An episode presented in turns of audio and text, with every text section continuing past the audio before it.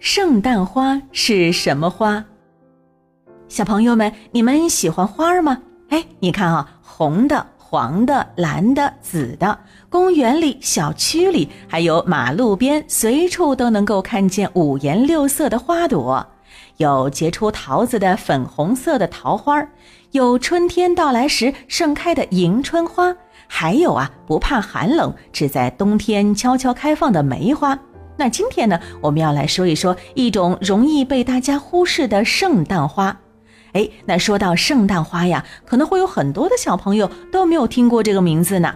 那圣诞花是在圣诞节才开放的花吗？还是这种花的身上有什么特征和圣诞这个节日特别符合的呢？那其实啊，圣诞花本身并不神秘，我们在马路边的花丛里，或者是玩耍过的公园里，可能都见过它们的身影呢。只不过我们不认识它们罢了。圣诞花因为品种很多，所以呢有很多种颜色。嗯，你看啊，有红色、白色、粉色，还有黄色的。我们现在呢，一般叫做圣诞花的品种，就是里面最喜庆的粉红色。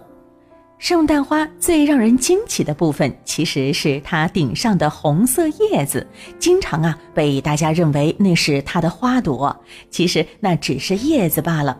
红色叶子中间的那些小小的，才是它的花朵呢。呵 呵因为它们最上面的叶子特别红，所以呢，我们给它取了一个名字，叫一品红。而红色在我们国家一直是最受欢迎的喜庆颜色。像我们在过最开心、最隆重的节日春节的时候，满大街啊都是满满的红色，有大红灯笼高高挂，红色的衣服，红色的窗花，还有红色的对联等等。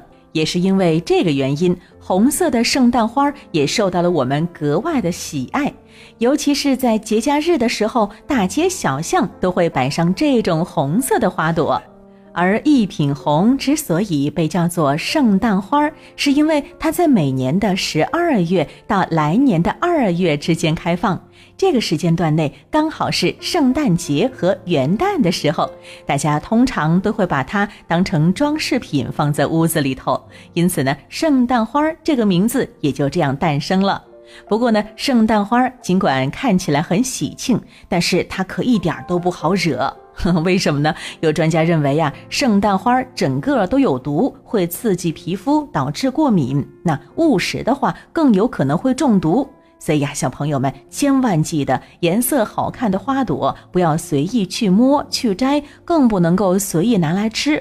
我们只要好好欣赏它的美，尽情的享受圣诞花带来的喜庆与欢乐就好了。